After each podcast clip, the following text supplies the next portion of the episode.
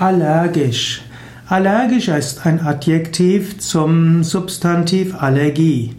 Allergisch kann heißen, dass man an einer Allergie leidet. Man kann zum Beispiel allergisch gegen Katzenhaare sein und man kann eine allergische Reaktion zeigen, wenn man von einer Biene gestochen wird. Allergisch kann auch heißen etwas, was durch Allergie hervorgerufen wird. So spricht man von einem allergischen Schnupfen oder auch einem allergischen Hautausschlag.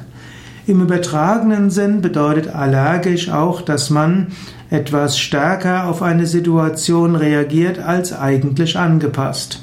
Also man kann etwas nicht, nicht mögen, man kann etwas verabscheuen und kann dann überreagieren.